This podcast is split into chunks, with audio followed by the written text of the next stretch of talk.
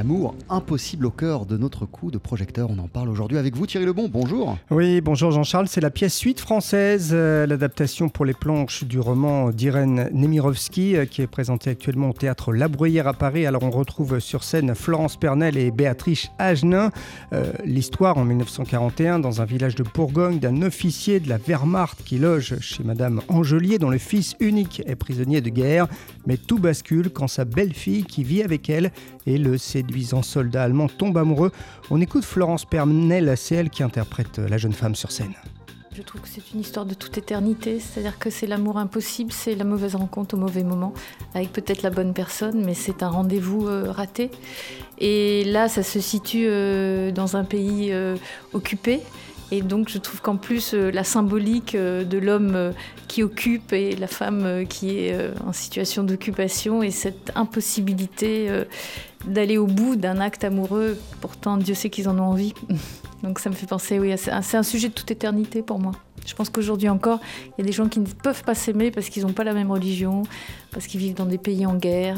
Voilà, c'est donc ce qui se passait en 40 se passe encore en 2019. Dans cette pièce, Thierry, on assiste à un face-à-face entre deux femmes. Ah oui, euh, la belle-fille d'un côté donc, hein, qui n'a jamais vraiment aimé son mari, qui tombe sous le charme de cet officier allemand en pleine occupation, et puis la belle-mère interprétée par Béatrice Agenin, qu'on écoute. Ça me touche beaucoup, euh, je me questionne beaucoup sur ces choses-là, euh, par rapport à une histoire qui est d'autant plus touchante que Nemirovski situe cette histoire-là en même temps qu'elle la vit puisqu'elle a été déportée en 1941.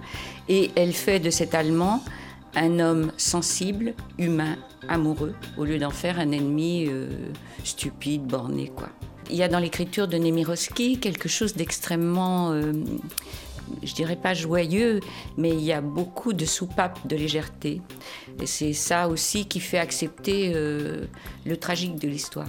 Béatrice euh, Agenin, dans Suite française, c'est en quelque sorte la méchante. Bah oui, hein, elle est très froide, très sèche, avec euh, tout le monde, à commencer donc euh, par cette belle fille, mais on le sait bien, les rôles de méchants sont les rôles les plus savoureux à jouer. C'est un très beau rôle. Je me suis quand même beaucoup, beaucoup remise dans l'époque par tous les documents que nous avons. Il ne faut pas oublier, cette femme, elle est les Allemands. Et les gens haïssaient les Allemands. Il y avait eu 1870, il y avait eu 1914, il y a eu 1940. C'était une haine profonde, profonde. Et aujourd'hui, où on essaye de construire l'Europe, je vous jure que je ne fais pas de politique, mais je vois bien que ce serait magnifique qu'on arrive à ne plus faire de guerre. Il faut un petit effort mental pour revenir à cette haine profonde, profonde à l'intérieur des gens de cette époque-là.